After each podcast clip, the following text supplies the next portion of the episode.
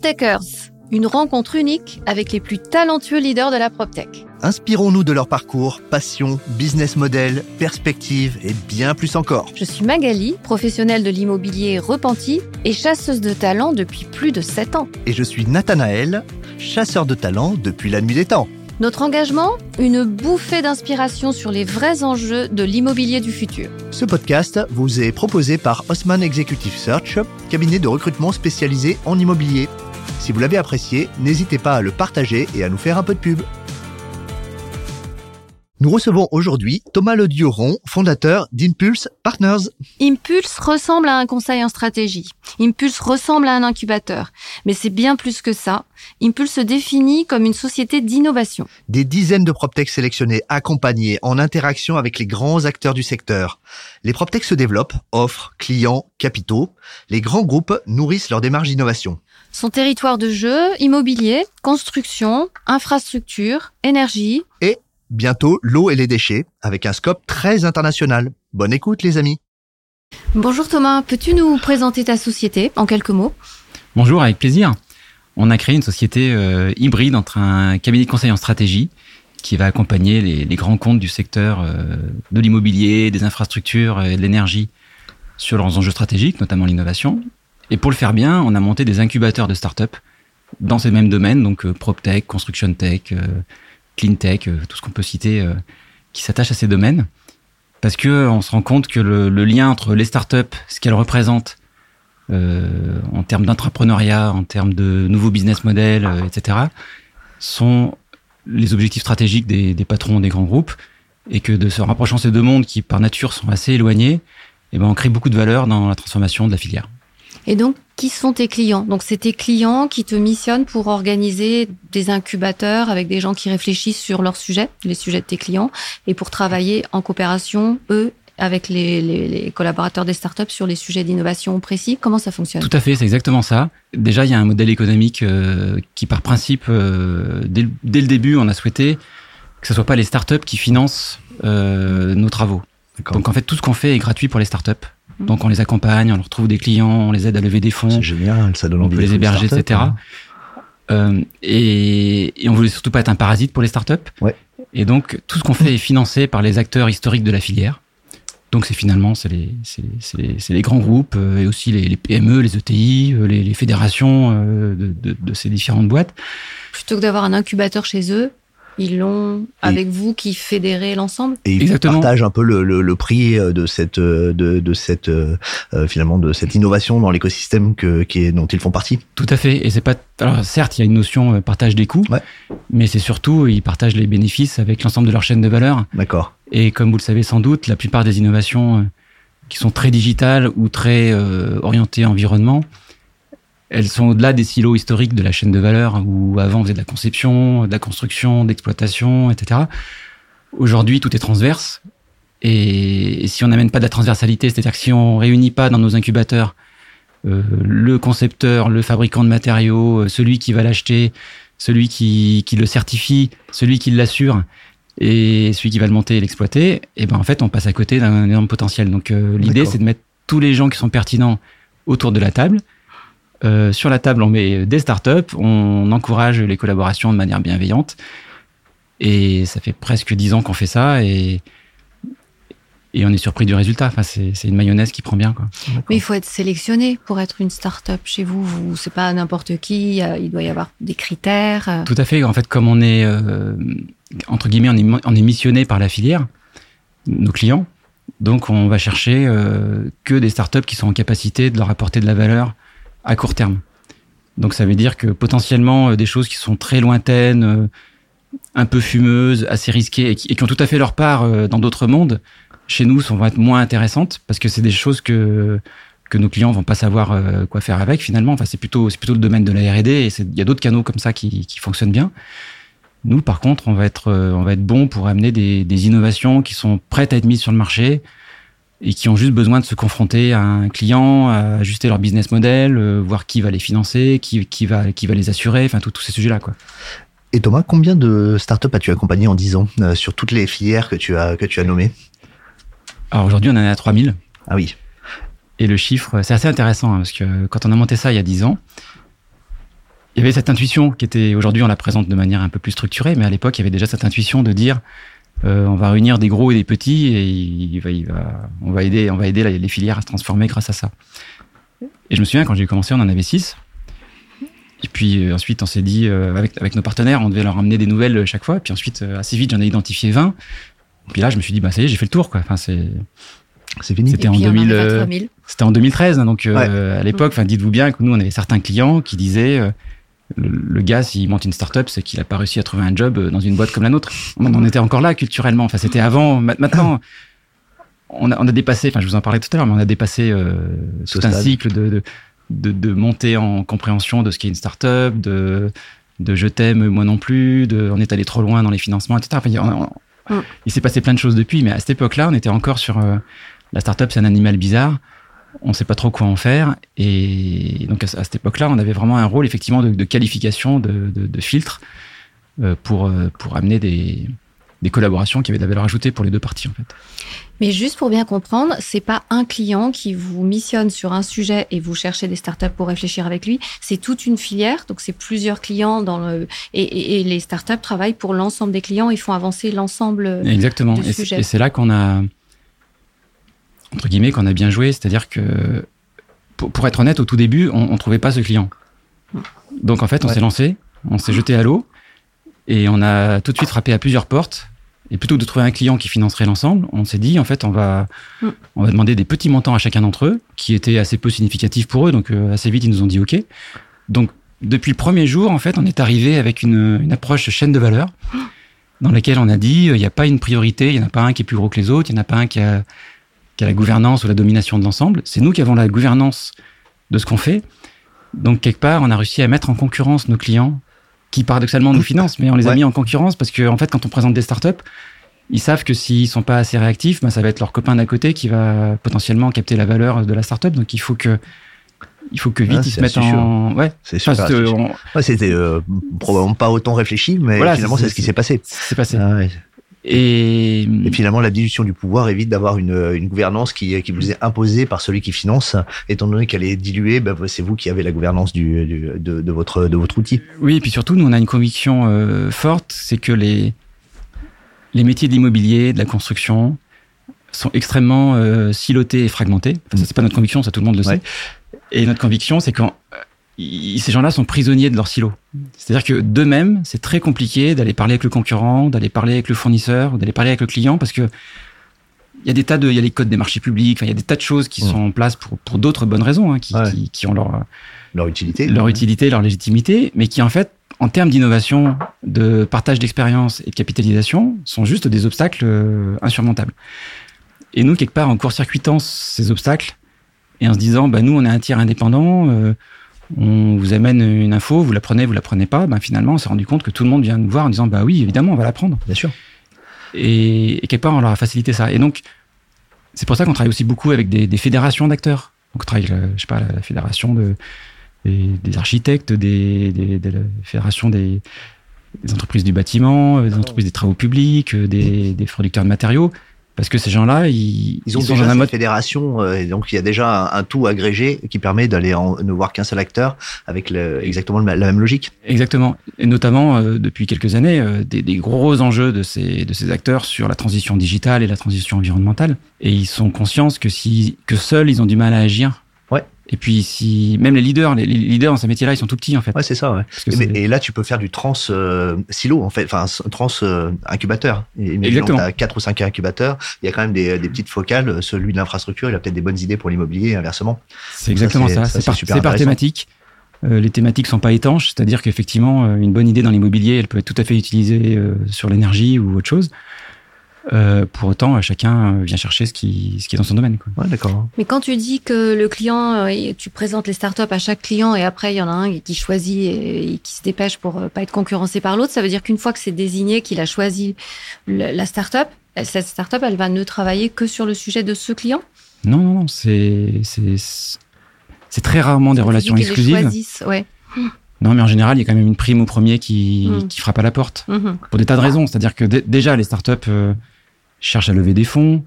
euh, ont des petites équipes, donc elles peuvent pas travailler avec 15 clients en même temps. Donc quand il y en a un qui lève la main et qui dit, bah moi je peux vous amener un, un projet test, un chantier test, un contrat, euh, et ben forcément ça va ça va guider un petit peu euh, les efforts de la startup. Le, le client il peut de plus en plus il peut investir aussi dans, dans la startup. Et donc, quand le concurrent investit dans une startup, euh, même si c'est idiot, souvent les, le reste de, la chaîne de valeur va pas trop aller euh, collaborer avec sa startup. Quoi. Ah, d'accord. C'est même un peu dangereux pour une startup d'avoir un investisseur. Euh, Exactement. Exactement. Et, et, c'est un, autre truc qu'on fait, c'est que quand c'est le cas, on fait en sorte qu'ils en aient plusieurs. Pour, que, pour qu'ils s'annulent et qu'ils se neutralisent. quoi. Tout à fait. Ouais. Et juste sur les 3000 startups euh, que, qui ont été accompagnées par, par ton incubateur ou mhm. société de conseil, est-ce que tu peux nous, nous dire un peu les, les nous faire une petite photographie, le, le nombre nombre de euh, par filière, euh, euh, voilà, et peut-être nous dire ce qui a réussi, ce qui a moins bien marché. on a très envie d'avoir un bah exemple bah de mission bah d'innovation qui serait sorti du modèle. Alors déjà un peu de statistiques. sur les 3000, en fait, il y en a environ 1000 en France. Et, et, on est actif à l'international depuis quelques années. Ah, et plus à l'international qu'en France finalement. Oui, mais c'est normal parce que le, terrain de jeu est, plus grand. large, ouais. Et donc nous, on est très présent euh, en Europe déjà, donc euh, des, des, pays comme euh, la Belgique, le Royaume-Uni. on est, on est très implanté, donc on, maîtrise bien leurs environnements de start-up. Et donc il y, a une forte densité de start-up dans ces pays-là aussi. D'accord. Et puis, de manière un peu plus lointaine, on travaille aux États-Unis, en Amérique du Nord, au Canada, en Asie et Moyen-Orient. C'est à peu près les. Et quand je dis en Asie, c'est Japon, Corée. C'est là que c'est là que les activités dans nos métiers, hein, qui sont plutôt immobilier, infrastructure, et, et que des startups de qualité qui grandissent peuvent devenir internationales. Et donc, un Américain peut travailler euh, avec un Japonais et un Israélien peut travailler en Europe. Ça, c'est génial de faire ce, ouais, donc ça, ça, pont culturel, c'est fantastique. Et là, c'est encore plus facile, entre guillemets, parce que détecter une startup aux États-Unis qui a fait ses preuves aux États-Unis, c'est facile de l'emmener ailleurs. Oui, bien sûr. Mm-hmm. L'inverse est un peu moins vrai, mais. Oui. donc, euh, après, ça, tout, tout est si vous voulez, nous on apporte surtout un, un œil de validation marché, de confrontation, est-ce que ça marche, etc. Et, donc ce, on est assez fiers d'avoir aidé de nombreuses startups à s'internationaliser. Euh, et en faisant ça, on apporte de la valeur aussi pour un nouveau pays qui, qui n'avait pas connaissance de cette solution-là et on leur amène quelque chose qui, a, qui marche, qui a déjà des équipes solides, qui a déjà des, des références dans son pays d'origine euh, de 4, 5 ans et ça, ça tourne. Donc, Vous faites concurrence à Business France? On, est on travaille avec eux en fait. Mhm. on, chacun son métier. Euh, eux, eux, leur enjeu, c'est d'amener des entreprises en France qui vont investir, etc. Euh, donc, euh, donc en fait, c'est très complémentaire. Quoi. Et donc des exemples, des exemples? Exemple ou même euh, une petite euh, nous, nous, dire ben, finalement sur les 3000 qu'on a accompagnés les, les, les, les, succès les échecs euh, il y a un petit un petit retour d'expérience sur ces 10 ans de parce que c'est c'est c'est d'une richesse absolue en fait hein. il y a mm. énormément d'informations et finalement c'est quoi un peu le finalement l'enseignement pour Thomas de ces 3000 startups accompagnées à la fois côté des filières et côté des startups parce que vous êtes entre les deux mondes hein. Alors, et ça peut prendre un petit peu de temps, mais je vais, je, je vais, essayer de, de le structurer euh, dans ma tête et dans mes propos. Euh, et, et nous-mêmes, on a évolué. C'est-à-dire que nous-mêmes, il y a dix ans, on était plutôt construction. Ensuite, on est devenu très immobilier. Ensuite, on est devenu très énergie. C'est-à-dire qu'on a rajouté des couches de compétences.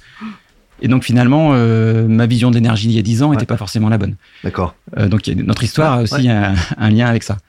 Euh, mais ce qu'on peut observer, c'est que nous, on est plus ou moins né de ce qu'on appelait le Grenelle de l'environnement, donc en, 2008, là, ce qui était la performance énergétique dans l'immobilier, dans le bâtiment. D'accord. Donc l'idée de dire que à partir de maintenant, euh, il faut qu'on isole bien, il faut que les performances thermiques des matériaux, etc. Donc un angle très ingénieur, très euh, matériaux ou solutions constructives qui permettent de construire des bâtiments neufs plus vertueux. D'accord. Et donc nous, on s'est, on s'est gavé pendant quelques années là-dessus, parce qu'il y a des tas d'innovations, la, chaîne de valeur était pas prête, il y a des tas de choses formidables qui arrivent. Donc il y a tout un champ d'innovation dans ce domaine-là. Ce qui s'est passé, juste pour rester dans ce domaine-là, c'est que depuis, on a rajouté des couches euh, assez importantes. C'est que maintenant, le sujet, c'est plus, plus tellement la, le, le, le bâtiment neuf. Bien sûr. on, on est bon sur le bâtiment neuf. Mais il y a deux enjeux majeurs. Il y en a un, c'est la réhabilitation, enfin tout ce qui est rénovation énergétique notamment. Ouais. Et là, on passe sur d'autres enjeux parce qu'en fait, on n'est pas tellement sur un problème technique, parce que les techniques, on les mmh. connaît. Mmh. On est sur un problème essentiel de financement. En fait, on n'arrive pas à financer euh, les travaux parce que le, retour sur investissement et les gains énergétiques et de confort qu'on gagne après avoir fait des travaux est très faible. Ils sont faibles ou ils mettent 20 euh, ou 30 ans à s'amortir. Donc, euh, un acteur de l'immobilier n'a pas l'incentive de le faire si l'État ne lui impose pas. Donc ça y est, l'État l'a imposé récemment, donc ça devient drastique. Et maintenant, il y a le décret tertiaire, etc., qui complique les choses pour les acteurs de l'immobilier. Mais il y, a, ce côté, euh, le problème de financement.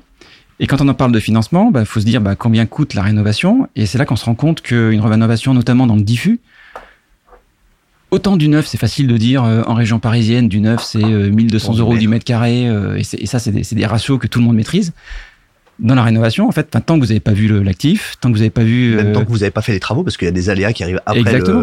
et puis, et puis souvent, il y a des les, questions d'accès, les questions de site occupé, les questions de qui est le voisin, est-ce qu'on a le droit d'opérer euh, la nuit, le week-end, euh, le, le, coût, le coût de mettre une grue sur une toiture à Paris. Enfin, donc on multiplie par quatre la complexité. Ouais, et puis ça, ça, crée des, ça, des et ça coûte tellement plus cher que le, matériau en lui-même, qui lui est presque une commodité, quoi. Ouais. Donc là-dessus, il y a aussi plein de startups qui se positionnent là-dessus, avec des, notamment des, des, outils euh, digitaux en fait qui vont permettre de faire le, scan. On n'a pas de plan en fait, typiquement sur l'innovation. On n'a pas de plan, donc on sait même pas de quoi on parle. Et sur des grandes surfaces, quand il faut faire des grosses rénovations, ben, on peut très facilement se tromper de 10-15%. Donc il y a des outils qui permettent de scanner l'existant, de le modéliser, de faire une maquette numérique, euh, de, de, faire ensuite des simulations de différents travaux, d'estimer le coût. Et, ça, ça paraît simple, mais en fait c'est un c'est une chaîne digitale qui est hyper compliquée à mettre en œuvre et il y a des tas de startups qui interviennent là-dessus. Et là où c'est intéressant, c'est qu'elle se greffe avec les acteurs historiques du marché qui, eux, ont tout intérêt à capter ces, ces nouveaux projets et qu'ils ont du mal à capter parce qu'aujourd'hui, c'est capté par du diffus. Enfin, c'est. C'est chez Point P euh, ou la plateforme du bâtiment qu'on récupère ces projets-là. C'est rarement euh, en amont, quoi. Et en fait, plus on est en amont des projets, bah, plus on crée de la valeur, plus on est capable de capter de la valeur quand on est euh, dans le secteur, et plus on est capable de faire les choses intelligemment en termes de, de performance et d'investissement. Donc ça, c'est un énorme enjeu sur le bâtiment. Et on rajoute une couche euh, très forte depuis quelques mois, quelques années, c'est le poids carbone du bâtiment. Et donc avant, si vous vous souvenez, il fallait regarder le poids carbone une fois que le bâtiment a été construit. D'accord. C'est-à-dire qu'il fallait qu'il soit exemplaire dans son exploitation. Ouais.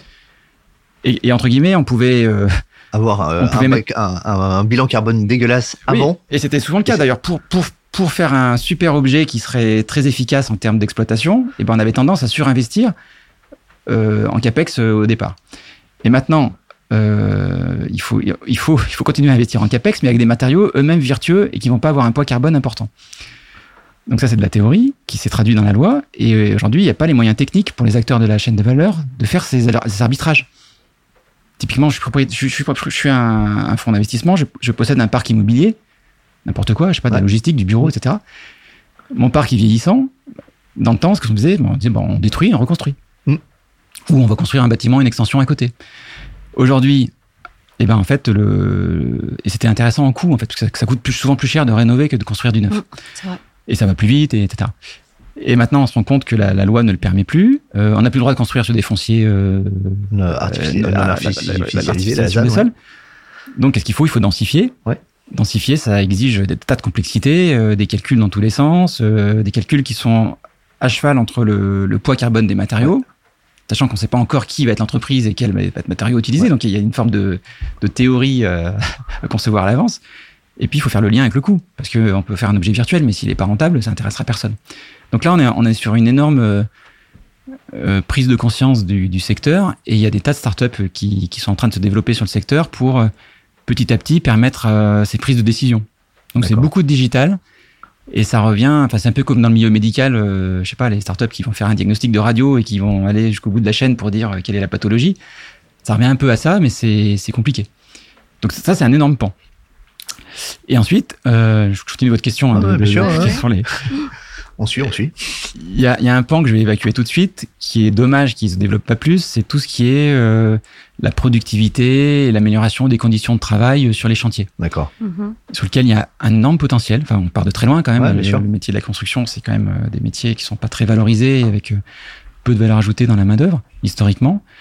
Et malheureusement aujourd'hui, il y a des tas d'innovations qui existent qui permettent de simplifier la vie de, de tous les acteurs du chantier et elles se mettent très peu en place parce qu'il y a des tas d'obstacles, parce que c'est compliqué, parce que c'est pas. Quoi, par exemple? Bah Qui se met pas en place ou qui pourrait bah se mettre en place C'est d'abord des obstacles culturels. C'est que dites-vous bien, dans la profession, euh, chaque euh, chantier est, a son propre PNL, enfin son, son propre modèle économique.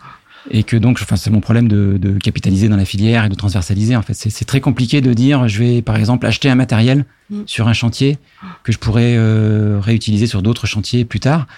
Parce que finalement, quand vous êtes sur votre chantier, ben, en fait, c'est votre modèle économique qui va. En fait, vous allez amortir 100% du coût du matériel. D'accord. Donc, si ça marche sur votre chantier, vous le faites. Si vous dites, faut que j'ai quatre chantiers, comme je suis pas sûr d'avoir les trois autres chantiers, que ce sera pas les mêmes équipes, je sais même pas où seront mes chantiers, ben, je prends pas le risque. D'accord. Mhm. Donc c'est des bêtises, mais c'est mhm. ça. Ah Donc il y a des tas d'innovations qui, qui, qui, existent hein, et qui sur les gros chantiers d'envergure, euh, ils, marchent bien, mais ils sont sur un, ils sont sur le haut du panier alors qu'ils devraient se diffuser dans, l'ensemble de la filière. Euh, sur les PropTech, c'est un point important. On a vraiment vu à partir des années 2016 une énorme vague des PropTech qui est, qui est arrivée. D'accord. Avec, avec plein de, de signaux faibles. Euh, un, un, un des signaux forts, c'était l'arrivée de WeWork. Euh, qui sur, sur, les, sur les places du monde entier, euh, tous les acteurs de l'immobilier qui, qui avaient vu de loin ce qui se passait au niveau d'innovation, mais qui considéraient en gros l'immobilier. Je tape dans la main avec le maire lors du déjeuner, c'est comme ça que ça se passe, quoi. Enfin, je, sans, sans caricaturer, hein, on adore la filière, mais et donc c'est pas les startups qui vont nous disrupter trop. Et donc il y a ça qui est arrivé, il y a Airbnb qui est arrivé en même temps, euh, et donc euh, les gens qui étaient assis sur des rentes et sur des situations euh, plus ou moins confortables, mais en tout cas qui avaient des, des, des, pratiques, ils se sont dit mais attention, il y, a, il y a un énorme risque de se faire ubériser, ce qu'on disait à l'époque. Et donc tous ces gens-là, ils se sont dit oulala, là là, ça, ça craint. donc ils ont pour la plupart structurer des équipes innovation, euh, fait de la veille, euh, et avec tous les, les, bons côtés et les mauvais côtés que ça peut avoir. C'est-à-dire qu'ils sont passés d'un extrême à l'autre. Et donc, euh, pour certains, ils ont monté des tas d'initiatives euh, qui, qui, pour beaucoup, ont été déceptives parce que finalement, ils attendaient, ils attendaient, trop des startups et les startups euh, n'étaient pas forcément prêtes et n'étaient pas forcément apportées. Et en plus, dans un, un modèle économique euh, de l'immobilier qui a gagné énormément d'argent et donc trouver sa valeur, Exactement. Il y, y, a vraiment un poids de. Oui, parce qu'en plus, c'était des belles années d'immobilier. donc, finalement, entre guillemets, tout le monde se gavait et puis on faisait aussi beaucoup d'images et de communication. alors, au MIPIM, il y avait des, il y avait des étages start-up et on fait des concours start-up et, ouais, ça, et, on, et, on, remet des prix et, ça c'est le côté euh, le côté image qui est important qui, a, qui, a, aussi son importance en termes d'attractivité de la filière etc mais, mais, qui retombait pas forcément sur des contrats concrets pour les start-up du secteur. Et, et il s'est passé plusieurs choses en fait. Il s'est passé que déjà il y a eu pas mal d'investisseurs de la fintech mm. qui se sont dit bah, la proptech c'est le nouvel Eldorado.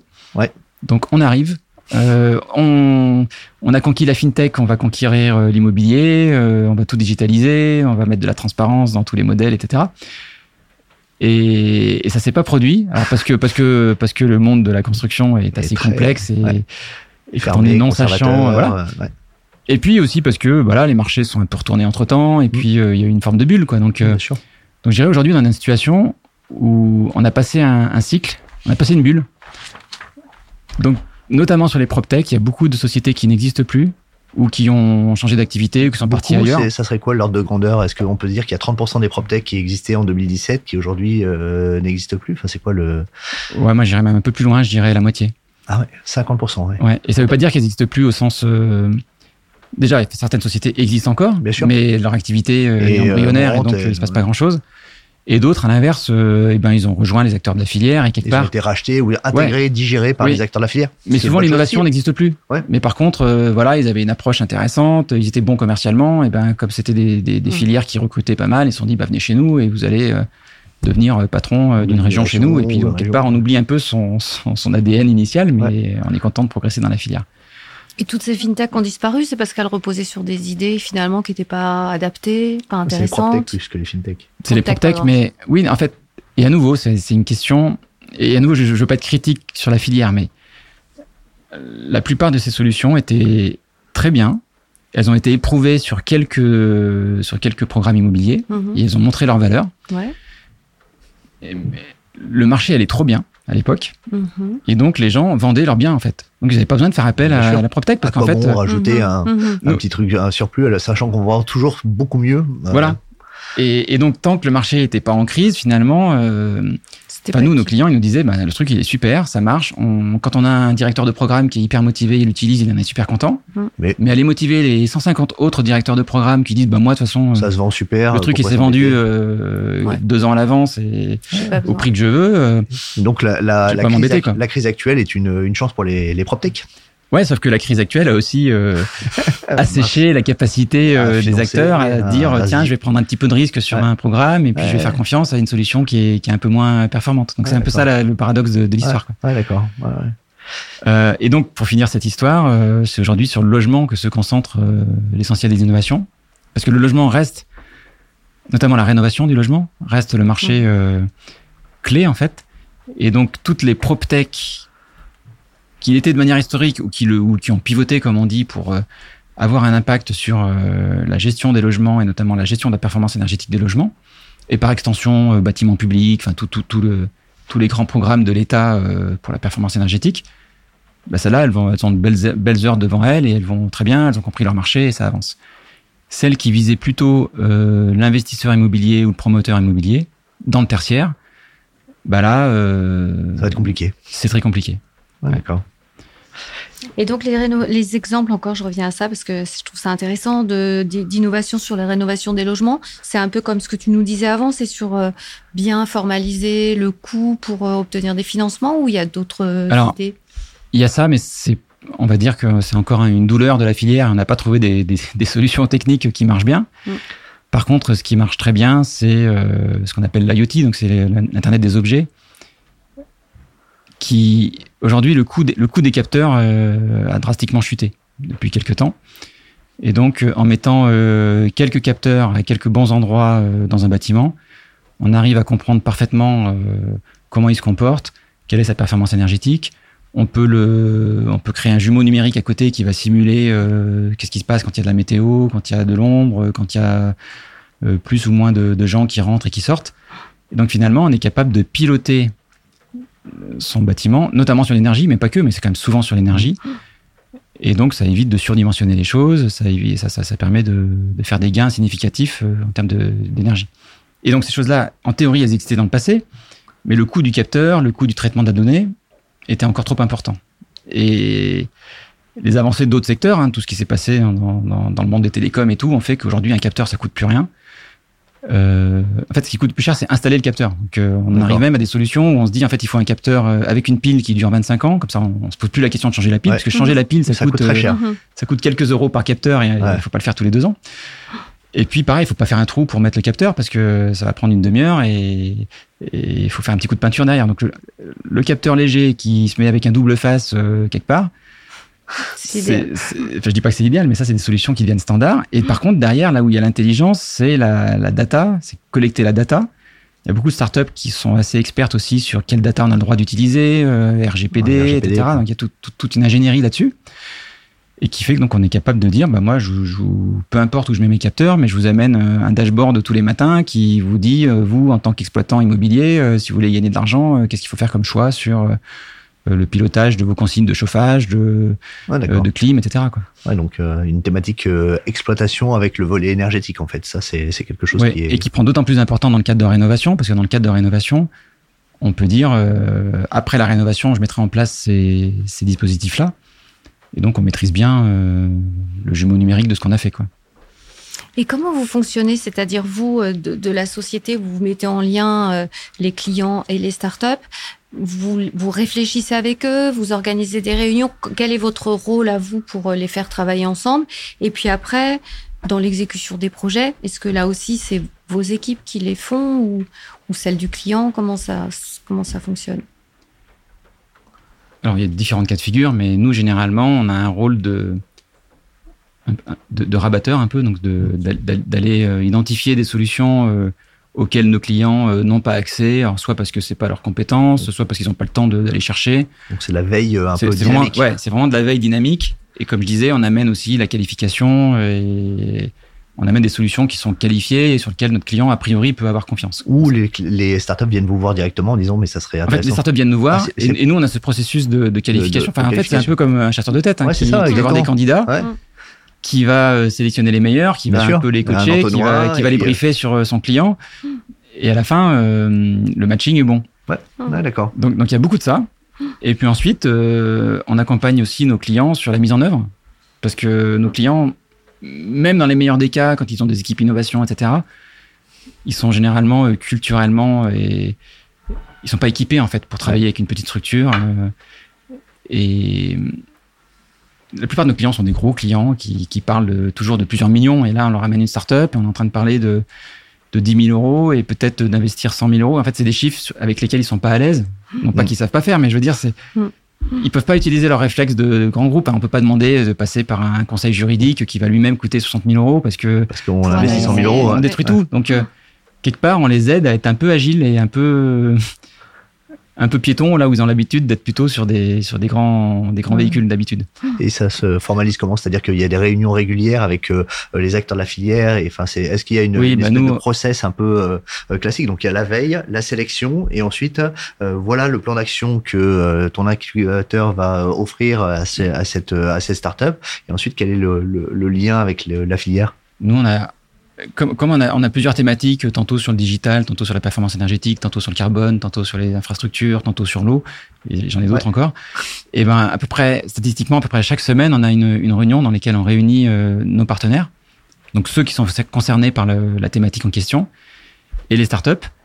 Et donc c'est vraiment ces, réunions-là qui permettent, euh, une fois qu'on est qu'on ait identifié euh, les, les matchings, que les matchings s'opèrent en fait, que les gens se rencontrent, se connectent et une fois que cette connexion est faite, ben nous, on continue à les accompagner dans la durée. Donc, comme je disais, sur, euh, sur le contractuel, sur les coûts aussi, ben, qui, qui paye quoi, qui investit dans quoi, euh, qui cofinance quoi. Ouais. C'est souvent des, des, des, questions bêtes qui bloquent les projets, en fait. Donc, nous, on est là pour. Euh, c'est une ingénierie, une AMO finalement, au service de nos clients pour mettre en œuvre l'innovation. D'accord. Et ça, ça nous, ça nous arrive aussi.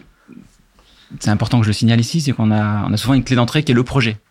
Donc, par exemple, on a un projet immobilier je sais pas, une, rénovation euh, de grande ampleur euh, dans Paris, euh, sur lequel on a nos clients promoteurs immobiliers qui, qui sont en concurrence parce que c'est des appels à projets. Et donc, on va avoir un groupement qui va venir à nous et qui va dire, bah, nous, on a besoin que notre solution, non seulement elle soit la mieux disante, mais qu'aussi elle soit la plus innovante. Parce qu'il y a une prime à l'innovation maintenant dans ces, dans ces grands appels d'offres. Et donc, nous, on va constituer, pour ce projet-là en particulier, eh ben, euh, un pool d'innovation ou de pool start-up. donc une, grappe de start-up finalement euh, qui sont 4, 5, 6, 7 start-up qu'on va vraiment sélectionner. Et pour le coup, là, on sera en mode exclusif parce qu'ils vont pas répondre à tous les groupements pour euh, faire un objet qui sera exemplaire à différents égards parce qu'il démontre lorsqu'il gagne l'appel d'offres qu'en fait il fera appel aux solutions les plus innovantes du marché. D'accord. Donc ça c'est assez intéressant parce qu'on est tout de suite sur des projets concrets qui, qui mmh. démarrent sur des contrats. Avec une dimension euh, extrêmement, euh, c'est du business développement en fait. Hein. C'est ça, et on n'est pas du tout sur du, peut-être que dans deux ans. Euh, c'est moins l'innovation un peu. C'est demain matin comment on met en œuvre la solution. Quoi. Ouais, d'accord. Donc ça c'est très opérationnel et c'est assez intéressant. Donc tes collaborateurs sont des ingénieurs pour la plupart? Non on a vraiment un mix de, je dirais, moitié, enfin, on a, trois tiers. Un tiers ingénieur. Moi, je suis mhm. ingénieur à la base, donc j'ai plutôt, j'ai plutôt cette casquette-là. Mhm. Euh, on a vraiment besoin d'avoir la, case école, de commerce. Parce que la plupart de nos clients sont des ingénieurs. Ils sont très sachants sur la technique. Ils sont très sachants sur euh, des tas de choses. Et souvent, d'ailleurs, ils sont tellement sachants qu'ils se censurent eux-mêmes sur ce qu'ils pourraient faire. Parce qu'en fait, ils se disent, mais ça marchera jamais, etc. Donc, notre rôle, c'est un peu de désinhiber là-dessus. Et par contre, nos clients, y compris les grands acteurs du marché, ils sont tous dans un modèle qu'ils maîtrisent bien, mais dès qu'on amène un autre modèle économique, ils sont souvent perdus ou ils n'ont pas de repères. Donc, donc, on a vraiment besoin d'avoir une compétence euh, euh business plan, business plan, business plan financière, euh, etc. Et enfin, la dernière partie qui est importante chez nous, j'en ai pas trop parlé, mais on a, on a, toute une partie secteur public. Donc là, c'est plutôt des, des, profils type Sciences Po. Parce que beaucoup de projets qu'on fait sont en lien avec des collectivités. Euh, c'est soit le client direct, soit le, soit le prescripteur client indirect. Et je redonne mon exemple, quand on parle d'une rénovation de grande ampleur euh, dans un centre-ville, ben en fait, euh, la collectivité joue un rôle essentiel euh, dans la décision et dans les choix qui vont être faits. Donc c'est important pour nous d'être sur ces trois tableaux. Quoi. Et vous êtes combien? On est une petite cinquantaine. Ah, Et tu parlais des enjeux de la communication, donc là, là aussi, tu as des collaborateurs qui sont plus sur ces sujets ou Non, pour le coup, on est... J'estime que nos clients eux-mêmes font parfois trop de communication autour des startups. Enfin, moi, mhm. j'aimerais bien qu'ils fassent euh, que quand ils fassent de la communication, ils fassent aussi des mises en œuvre euh, réelles. Oui. Mais souvent, la communication est un premier, est un premier point de départ. Et, hum, et donc, euh, c'est pas à nous de rajouter une couche de communication euh, dans un secteur qui en a déjà un petit peu trop. D'accord. Et avec ces 50 collaborateurs, tu accompagnes euh, actuellement combien de, de startups Est-ce qu'il y a un, un, volume cible ou est-ce que finalement, il y avait, plus tu en as, mieux c'est Parce que finalement, il y a du, du cross-fertilisation. C'est c'est bah, ça, on, on, dit, et c'est encore vrai, qu'on accompagne 3000 startups parce qu'en fait, nous, quand une startup rentre chez nous, elle part ah, jamais. Ah, d'accord, d'accord, d'accord. C'est-à-dire ah qu'on l'aide dans toutes les étapes. On l'aide à trouver son premier client, on l'aide à trouver son premier fonds d'investissement, on l'aide à s'internationaliser, aide à trouver ses bureaux. ça veut dire euh, qu'elle ne meurt jamais quand elle passe par Elle ne meurt jamais, c'est ça. Bah non, il y a quand même. il y a eu quand même quelques petits échecs. Bah, alors oui, il y en a bien sûr, mais comme nous, on est assez exigeant à l'entrée, quitte à refuser des gens qui auraient sans doute un potentiel, mais que nous, on ne saura pas faire euh, briller chez nous.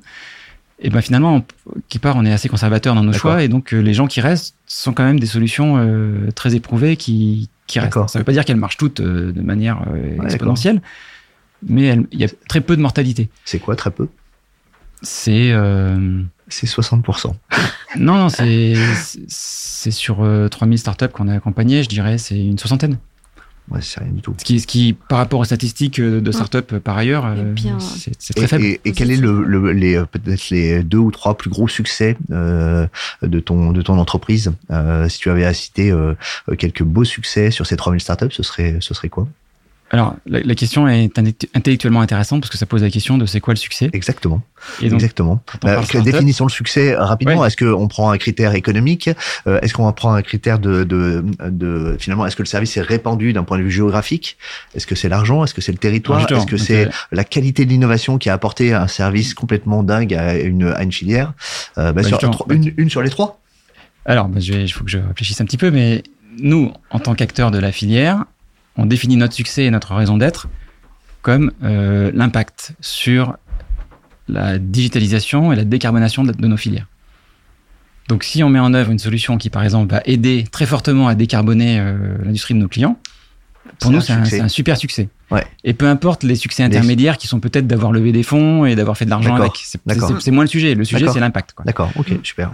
Euh, c'est un peu comme quand les médecins comptent le nombre de vies sauvées. Enfin, ouais, bien sûr. Le résultat, euh, et pour autant, c'est quand même hyper compliqué de tracer cet impact. Ouais. Déjà parce qu'on est sur des choses à long terme. Bien sûr. On est souvent sur des choses qui sont pas communicables. Et on est sur des choses sur lesquelles euh, c'est plus tard qu'on arrive à mesurer. Quoi. Bien sûr. Et, et comme on n'est pas rémunéré sur l'impact, mm. ben, nous-mêmes, on se pose pas la question de le chercher parce qu'on est content qu'il y en ait. Mais Bien sûr. Donc nous, on est hyper fiers euh, d'avoir euh, créé beaucoup d'emplois dans des startups parce que la création d'emplois veut dire qu'elle se développe, veut dire qu'elle trouve des clients, elle s'internationalise et, et, ensuite l'impact euh, se déclenche. Donc euh, il y a ça. Et puis ensuite, si on revient plutôt euh, un peu plus nombriliste au niveau de nos clients, ben, nos clients, c'est il faut qu'en travaillant avec des startups, j'ai pu gagner des projets, j'ai pu améliorer ma, mon, ma différenciation, mon attractivité collaborateur, gagner des appels d'offres, etc. Je me suis modernisé. Donc ça, on a de nombreux succès qu'on communique régulièrement. Euh, et enfin, si on revient à nouveau un peu plus euh, le cercle encore plus petit au niveau de la startup, bah, elle, ça va être les levées de fonds, notamment au début, parce qu'une startup ne gagne pas d'argent au début. Elle est conçue pour dépenser l'argent de ses investisseurs. Et donc, ses premières métriques de succès, ça va être les levées de fonds. Et donc, nous, on a accompagné euh, de mémoire 50 levées de fonds. C'est-à-dire qu'on a les présentations qu'on a fait et les matchings qu'on a fait ont conduit à des levées de fonds entre nos clients, qui sont bien souvent des ce qu'on appelle des corporate ventures, donc des, des des grands groupes qui investissent dans des startups.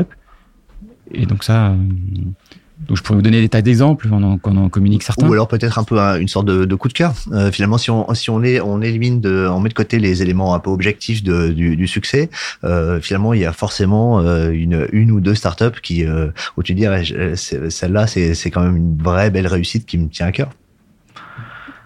Oui, et sans, et sans, changement de valeur dans, dans les startups que, que je vais citer. Bien sûr, bien sûr. Mais... Nous, on accompagne, par exemple, depuis, depuis nos tout débuts, enfin, une des premières startups qu'on a accompagnées, c'est une startup qui s'appelle Bulldozer, qui euh, digitalise les chantiers, donc qui facilite le, le travail des, des, opérateurs sur les chantiers euh, en, assez bêtement les équipements de, de smartphones pour euh, qu'ils aient accès au plan, que tout ce qu'ils fassent. Enfin, ça, ça, évite de rentrer au bureau, de faire des saisies. Euh, ouais, un truc euh, assez basique mais super utile. Voilà. Et ça, aujourd'hui, c'est une startup qui, qui est rentable, qui se développe, qui, qui a gagné des marchés à l'international et qui, qui, a, qui a plus de 10 ans et qui qui est devenue une, une PME. Quoi. Donc c'est pas c'est pas forcément la licorne qu'attendent les les potentiels investisseurs, mais c'est c'est un business qui marche bien, qui se développe.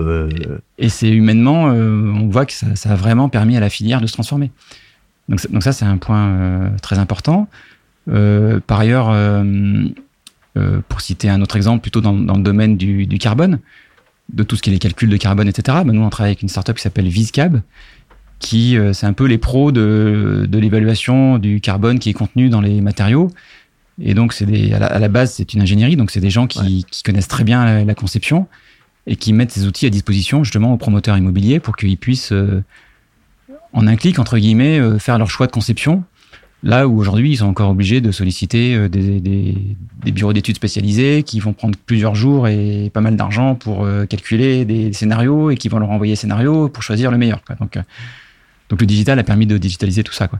Et donc eux, ils sont encore euh, assez, assez jeunes dans leur parcours, mais ils sont vraiment imposés euh, en France comme le, leader de l'évaluation environnementale. Et, comme la France a la réglementation la plus stricte, en fait, c'est on parle du qui peut le, le, plus peut le moins. Ils vont amasser des données, ils vont avoir d'expérience, ils vont faire grandir des équipes et donc ils vont ils vont bouffer le reste du monde parce qu'en fait ce sera les seuls qui auront un, un track record de, sur ce secteur-là. Ça, c'est passionnant. Et dans un monde plutôt, plutôt infrastructure, euh, énergie, euh, une startup comme euh, Sideflow, qui est un truc hyper complexe, qui, qui, est utilisé dans les centrales nucléaires pour gérer des opérations de, de, maintenance, avec la traçabilité que ça implique et tout. Donc, à l'ancienne, c'était beaucoup de papiers, beaucoup de suivis réglementaires qui, sont très compliqués. Et ben eux, c'est un bonheur de voir que cette startup, en, quelques, en quelques rencontres, on leur a généré euh, des contrats qui sont très significatifs parce qu'ils sont passés de, de 7 personnes à quasiment 100 personnes euh, uniquement grâce à ces contrats. Donc euh, on se rend compte que, comme on disait tout à l'heure, il y a beaucoup de, de, communication autour de, l'innovation, mais ce qui est chouette, c'est de voir qu'on a créé, créé de la valeur. Quoi. Et la valeur, c'est des hommes et des femmes qui, qui, qui sont convaincus et qui, qui, qui avancent dans, dans, leur secteur. Quoi. Donc ça, c'est D'accord. Et juste pour revenir sur tes critères d'évaluation, donc il faut qu'il y ait un, retour, euh, enfin que ce soit euh, assez rapidement implémentable, que ça, rapidement ça crée de la valeur, la solution de la startup. Est-ce qu'il y a d'autres critères? Est-ce que la qualité de l'équipe euh, de direction est un critère? Enfin, quels sont les, les, les autres critères de choix? Le seul critère, en fait, c'est la qualité de l'équipe. D'accord. Parce qu'on peut une bonne équipe fera n'importe quoi. Ouais. Là où un beau projet, une belle idée et un bel outil, euh, s'il y a une mauvaise équipe, euh, ça ira pas loin. D'accord. Donc, euh, en général, bon, les bonnes idées sont souvent portées par les bonnes équipes. Mm. Et puis, l'avantage d'une bonne équipe, c'est qu'elle va permettre de, de, pivoter, elle va s'adapter à son marché, elle, mm. va, elle va toujours se positionner là où il faut. Mais c'est un peu comme en immobilier, on dit location, location, location. et ben, c'est bonne équipe, bonne équipe, bonne équipe. Juste, tu, nous as donné des exemples de, de, de start-up françaises. J'aimerais juste en avoir une étrangère, genre coréenne, pour voir si c'est des, des, idées euh, très différentes et qui auraient pu apporter au marché international. Alors, coréen, c'est un mauvais exemple parce que. Ils n'ont rien apporté. C'est pas qu'ils n'ont rien apporté, mais c'est qu'ils ont un marché intérieur qui est très gros. Hum. Donc, quelque part, ils consomment. Euh, une startup qui est coréenne, elle a tout intérêt à, un peu rester en Corée et à mhm. s'épanouir en Corée. Mhm. Et là où l'internationalisation pour eux est assez difficile. Par contre, j'ai un, contre-exemple qui est hyper intéressant, c'est les startups israéliennes. Mhm. Ah oui. Donc, les startups israéliennes, très bonnes sur la data. Euh, quasiment toutes les startups israéliennes, c'est les anciens euh, euh chief officers de l'armée israélienne euh, qui étaient, qui étaient très tech, hein, parce que vous savez, ils, ils, sont, ils sont à fond dans la techno. c'est les gens qui étaient les rois des drones, les rois des surveillances, etc. Et pour le coup, l'armée israélienne a un, très bon dispositif qui marche très bien, c'est que euh, toutes les technos qu'ils ont développées, euh, quand on part de l'armée, on peut les développer si ça reste dans le domaine civil. Donc les gens, quelque part, ils partent avec un bagage qui est assez significatif, ils ont une équipe, ils ont dérisqué le truc, euh, ils ont des financements. Le problème des Israéliens, c'est qu'ils n'ont pas de marché. Ouais. Déjà parce qu'Israël, c'est petit, et puis leurs voisins, c'est pas trop leurs clients non plus. Donc en fait, c'est des gens qui, dès le premier jour, ils sont obligés de penser international.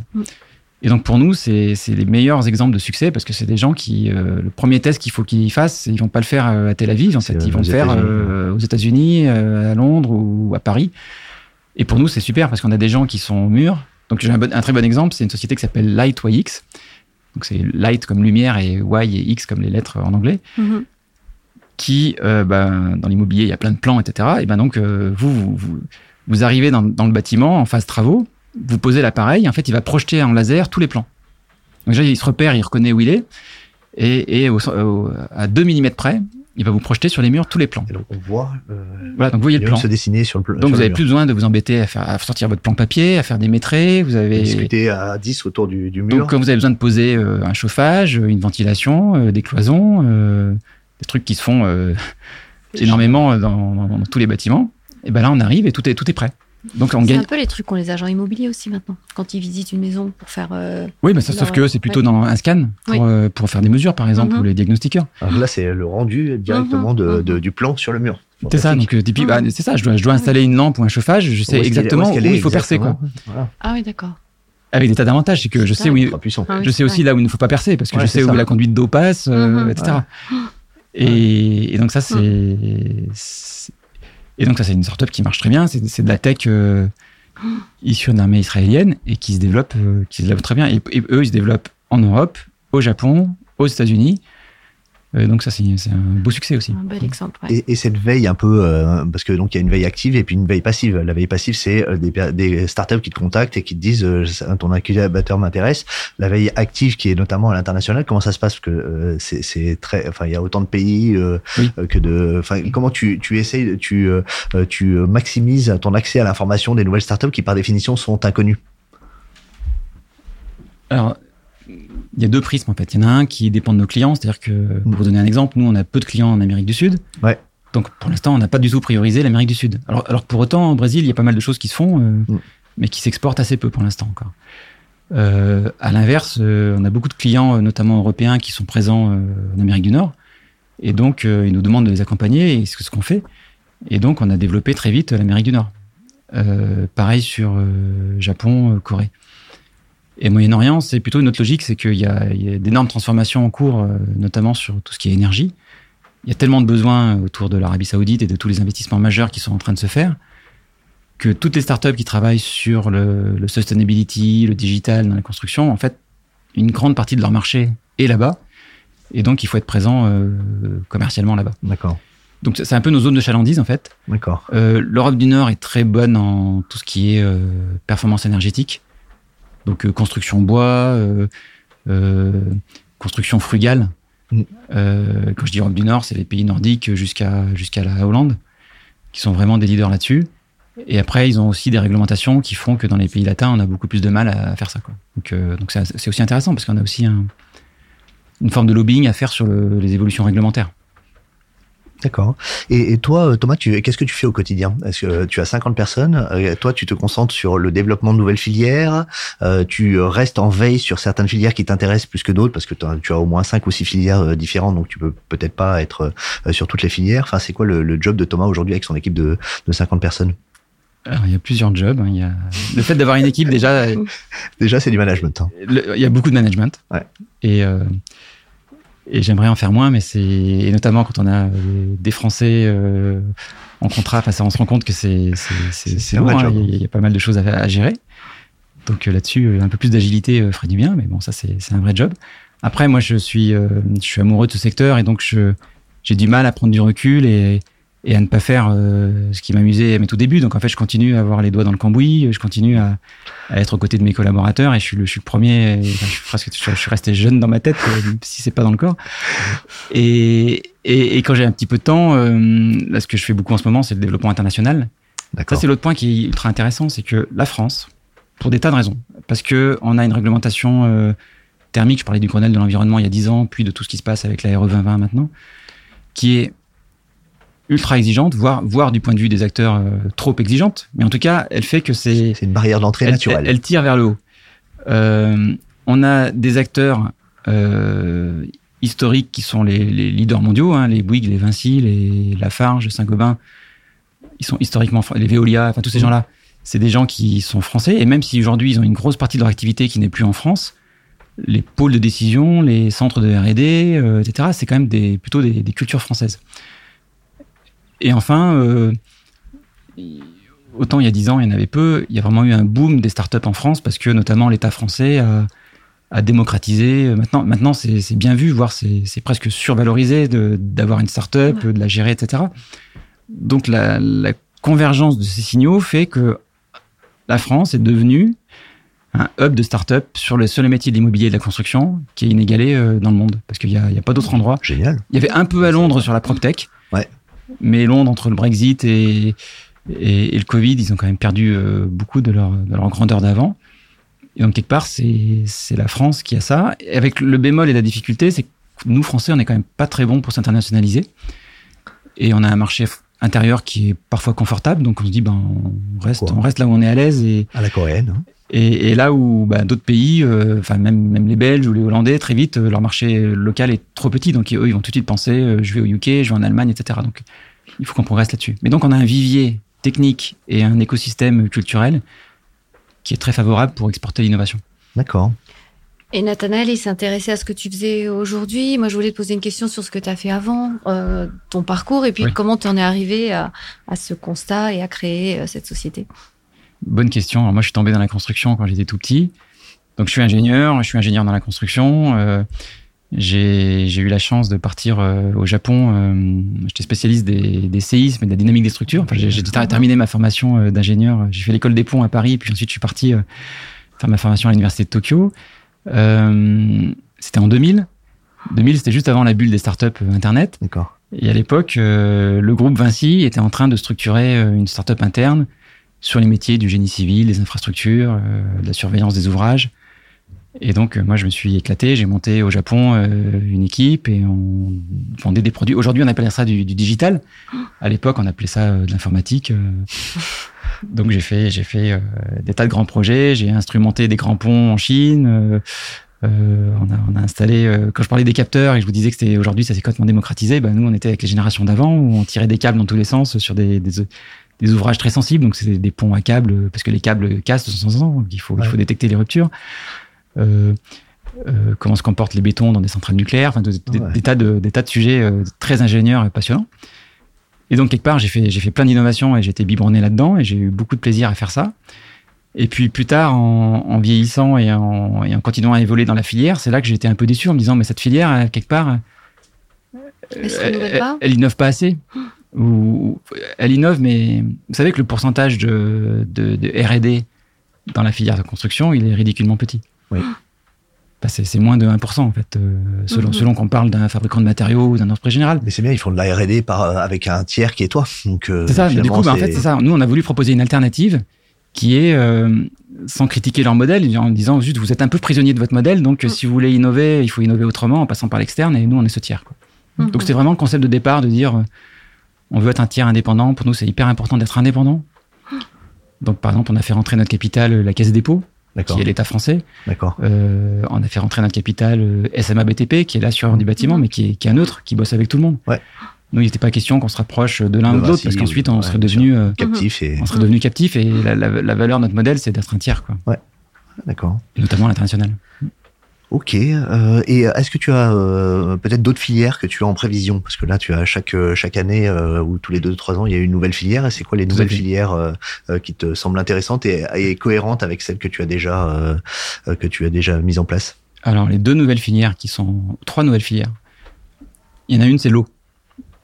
Ah oui, ça, ça. Donc nous, on a, on a toujours travaillé dans le bâtiment, dans les infrastructures, donc on a toujours eu des sujets d'eau de récupération d'eau, de récupération de chaleur dans, faltale dans les eaux. Enfin, donc on a toujours traité ça, mais c'était pas euh, c'était pas un point de douleur euh, majeur. Le point de douleur, c'était plutôt la performance énergétique. Et là, on se rend compte depuis quelques mois, euh, en France, mais aussi aux États-Unis, on, vient de monter un programme spécifique sur l'eau aux États-Unis. Il y a un stress hydrique. Il y a un stress hydrique énorme. et puis on se rend compte que, à nouveau, hein, pour citer l'Israël ou l'Espagne, il y a d'autres pays ont fait d'autres choix, notamment en termes de normes sanitaires, etc. Enfin, ils gèrent pas l'eau de la même manière. On gère pas l'arrosage de la même manière, on gère pas les terres agricoles de la même manière. La récupération des eaux usées. Exactement. Et donc, il y, a un volet euh, passionnant euh, qui est à cheval entre la, techno et les usages et la législation de euh, qu'est-ce qu'on fait de l'eau, comment on la récupère, comment on la nettoie, comment on la rejette, comment on la prélève, comment on calcule tout ça. Donc, il y a plein de capteurs dans tous les sens. Il y a plein de simulateurs dans tous les sens. Et donc, il y a plein de PropTech qui vont naître de ce stress autour de l'eau. Il y en a plein. Ça, a déjà commencé, c'est déjà. Et, on rajoute la couche, alors ça reste de l'eau, mais on rajoute la couche euh, résilience climatique. D'accord. Sur tout ce qui est plutôt euh, secteur maritime ou fluvial, où là on est plutôt sur les événements euh, d'inondation, de, de digues, de est-ce que, mes digues sont bien dimensionnées, etc. Donc dans nos secteurs qui sont très très infrastructures, on, retombe sur les mêmes acteurs. Donc ça, ça c'est un modèle, et ça, c'est en train de, très bien marcher. On en a un autre, c'est pas qu'il marche moins bien, mais c'est l'hydrogène. Mais l'hydrogène, comme vous le savez, c'est plutôt une volonté, une volonté politique aujourd'hui. Et donc, euh, on fait plein de choses autour d'hydrogène, mais on a encore du mal à voir euh, comment se positionnent les acteurs. C'est tout de suite des méga investissements. donc, on travaille typiquement, on travaille beaucoup au Moyen-Orient sur ce sujet-là. Mais sur le territoire européen, on a quand même plus de mal à voir comment ça se positionne. Et le dernier volet qu'on va développer, c'est tout ce qui est euh, gestion des déchets et recyclage. Donc là, on est plutôt dans un système d'économie circulaire, euh, comme on a déjà vu beaucoup dans le bâtiment ou dans les travaux publics, mais dont l'importance va grandissante. C'est-à-dire que les, les, solutions du passé en termes de recyclage des matériaux euh, ne seront plus possibles à l'avenir, donc il faut innover. Ouais, d'accord. Et innover, ça veut dire tantôt trier, donc il faut, il faut des capteurs, il faut des caméras, etc. pour être capable de trier, il faut faire de la logistique différente, Ensuite, il faut des filières de recyclage qui permettent de refaire des matériaux. On a des startups qui font euh, des mobiliers à partir de, matériaux euh, plastiques. Mm. On a des startups qui font des, carrelages à partir de matériaux plastiques et puis de, déchets de carrelage. Donc, euh, on a des startups qui font de la peinture quasiment à 100% recyclée en utilisant les fonds de peinture en fait et puis on les remélange on met une petite poudre pour que la teinte soit bonne mais parce que vous savez que sur les chantiers il y a des tas de fonds de peinture enfin tous les tous les on finit jamais un pot en fait parce que on, on a finir de peindre, on a toujours besoin d'en avoir un peu plus. Donc, euh, statistiquement, on a toujours euh, plein de pots qu'on jette. Donc, euh, il y a, y a d'énormes de choses à faire là-dedans. Ok. Ouais. Et alors, quelle est ton ambition sur les prochaines années avec tes, tes, tes, actionnaires Si tu avais à te projeter sur les cinq ans qui viennent, donc il y a déjà le développement de trois nouvelles filières, ce qui n'est pas rien. est-ce que tu as une, une ambition ou est-ce que tu as des, des, des oui, c'est ça, des, des projets qui dépassent un petit peu ce qu'on a dit aujourd'hui? Oui, bah nous, notre ambition, c'est de rester à notre place. C'est-à-dire, nous, on veut rester humble. On, est plutôt content d'être un peu dans l'ombre et on est, on est content que ce soit euh, nos clients, les filières et les startups qui soient, qui soient sur, la, sur la scène. Mais on aime bien être le, facilitateur derrière tout ça. Et, si je dois dire un, seul mot, c'est à nous, c'est l'impact de ce qu'on aura généré. donc cet impact, on a besoin que dans 4-5 ans, il soit à une échelle qui est non plus française mais internationale et notamment là où les gros enjeux se font. C'est-à-dire que c'est plutôt sur la rénovation que sur le neuf, euh, c'est plutôt sur les, grosses infrastructures que sur les petites, et, c'est là que ça va se jouer. Donc, euh, donc il y a aussi des géographies. Euh, enfin, l'Amérique du Nord, c'est, quelque part, les géographies en croissance sont forcément des secteurs importants, et puis les, grandes villes en transition urbaine sont aussi d'autres secteurs pour nous. Donc, nous travaillons avec des villes on travaille déjà avec beaucoup de villes. Hein. On travaille avec Paris, avec Montréal, avec Tokyo, avec euh, Madrid, etc. Mais on, pense que les villes sont un, terrain de, transition énorme sur lequel on peut amener beaucoup de solutions pertinentes. Du coup, vous avez une dimension transport aussi, mobilité, c'est des sujets sur lesquels vous travaillez? Oui, alors on travaille beaucoup, bah, notamment à l'interface ville-territoire. et, en même temps, nous, on n'est pas on n'est enfin, on pas dans ce qu'on va appeler les, véhicules euh, roulants, on est plutôt dans les infrastructures. Mhm. Donc il y a une sorte de frontière qu'on va. Nous, on maîtrise bien les, infrastructures, les, bornes de recharge de véhicules électriques, tout ce qui est euh, les parkings, les, pistes cyclables, les, routes qui captent l'énergie solaire, etc. Ça, ça c'est notre domaine parce que c'est notre environnement, c'est nos clients et c'est des choses qu'on maîtrise très bien. C'est des, des, temps de cycle qu'on maîtrise. Et on va dire euh, la couche véhicules qui roulent dessus, euh, c'est moins notre domaine. Il y a des mm. gens qui sont, qui sont très bons là-dessus et qui, qui se débrouillent bien. C'est un autre euh, secteur, Mais typiquement sur le ferroviaire, euh, on a beaucoup d'innovations qui sont sur, sur le rail. Donc pas, pas tellement sur le matériel roulant, mais sur le rail, sur comment rendre, rendre, le rail intelligent, autonome, améliorer l'acoustique, améliorer son poids carbone, etc. Super intéressant. Mm. Toi qui as une vision assez large de, de toutes ces sociétés, qu'est-ce qui te frappe le plus dans, dans les changements actuels qui s'opèrent dans le, dans le secteur immobilier. On en a un peu abordé quelques-uns, mais est-ce que tu peux rajouter quelque chose sur ce sujet? Ouais, je pense qu'on a beaucoup parlé techno et il y a, y a, un changement majeur qui est, euh, qui est sociétal. C'est-à-dire que la manière de... Je pense que l'immobilier notamment, c'était quelque chose qui était un secteur qui était plutôt très financiarisé. Euh, on parlait TRI, on parlait euh, assez peu impact social et sociétal.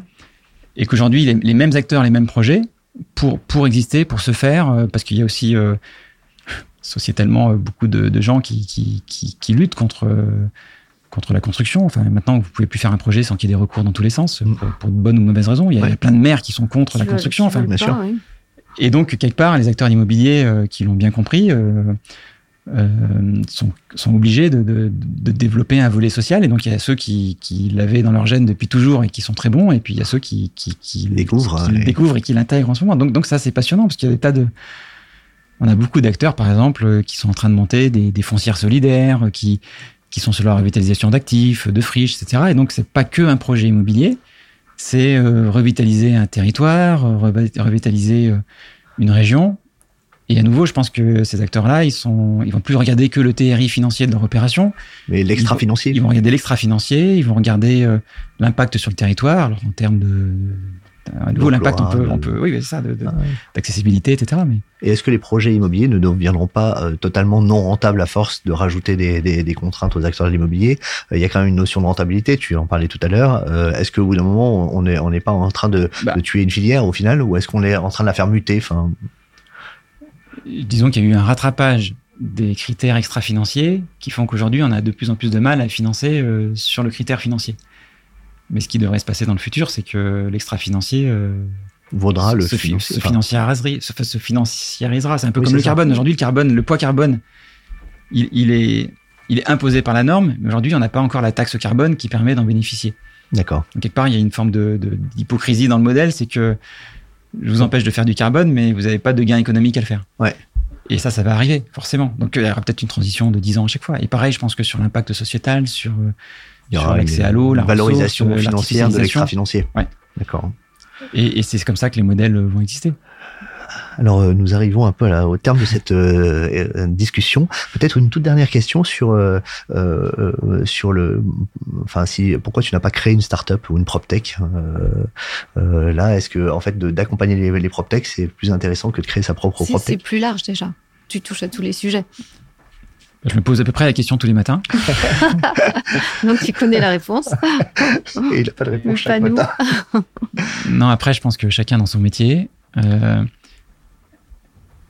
je me sens une sorte d'obligation de, de, continuer à faire ce que je fais parce que si, si on le faisait pas, euh, je suis pas sûr que d'autres le porteraient et, mm. pas forcément avec nos valeurs. Et donc ça, c'est un premier point. Après, il y a aussi le fait que c'est confortable et que, que c'est agréable et c'est intéressant, c'est une vision d'ensemble, c'est stimulant, mm. c'est intellectuellement très stimulant.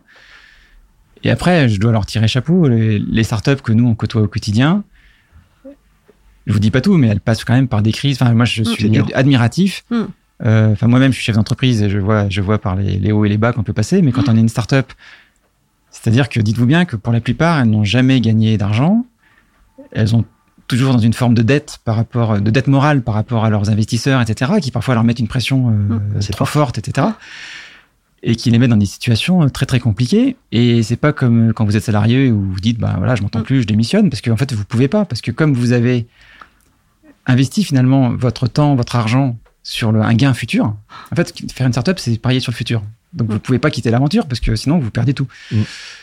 Et donc, ça, ça, ça, peut mettre les, les fondateurs de startup dans des conditions de, de, stress psychologique qui sont qui sont pas évidentes. Vous avez un rôle aussi pour ça? Oui, bah nous on a un rôle de, de, pour les médiateur, de euh, soutien, d'accompagnement. D'accompagnement. Et puis ne serait-ce que on les fait beaucoup parler entre elles aussi parce qu'ils mm-hmm. s'accompagnent. Enfin, y a, le retour d'expérience est, est, très riche.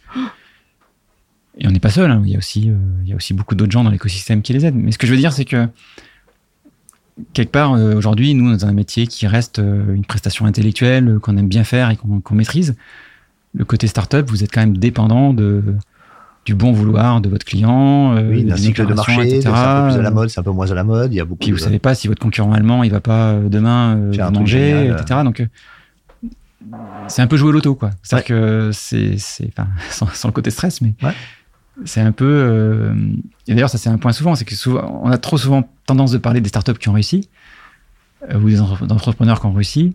Souvent, ils en ont raté deux ou trois. Oui, oui, souvent. Et puis, ils sont brillants, mais c'est, y a, y a, comme, comme tous dans la vie, il y a une, c'est une série de coups de chance et de, de, de, de jours de moins bien qu'ils ont réussi à encaisser, quoi. Donc on arrive au terme de, là pour le coup vraiment de ce podcast. Est-ce que quand même il y a quelque chose que tu qui te tient à cœur qu'on n'aurait pas abordé que tu voudrais rajouter? Euh, bah déjà je vous remercie parce que c'est les questions que vous me posez me permettent de, conceptualiser et d'intellectualiser des choses que j'avais pas théorisé avant parce que nous on avance. Euh, bah, sauf la question de pourquoi t'as pas fait de start-up. Là, là-dessus. Mais même, j'avais, pas forcément une réponse. ça y est, tu obligé de sortir une réponse. Poser des questions, ça force à sortir des réponses. Non, je pense que nous on est et que je dis nous parce que c'est, moi qui ai monté la boîte, mais maintenant j'associe tous nos collaborateurs autour. On a une, un amour de des objets immobiliers au sens euh, transformation des territoires, patrimoine, ce que ça implique euh, historiquement euh, et, culturellement. Et donc on, a, on, est, hyper fiers au quotidien d'accompagner cette filière dans ce qu'elle sera dans, dans 10, 20, 100 ans, quand on, nous on sera plus là, mais d'avoir, d'avoir amené notre petite touche et d'avoir contribué à construire la ville de demain, ça, ça, paraît un peu, un peu pipeau comme ça, mais c'est, ce qui nous motive en fait au quotidien. Ouais, ouais. Merci pour tout, Thomas, et à bientôt. Merci beaucoup. Au revoir. À bientôt.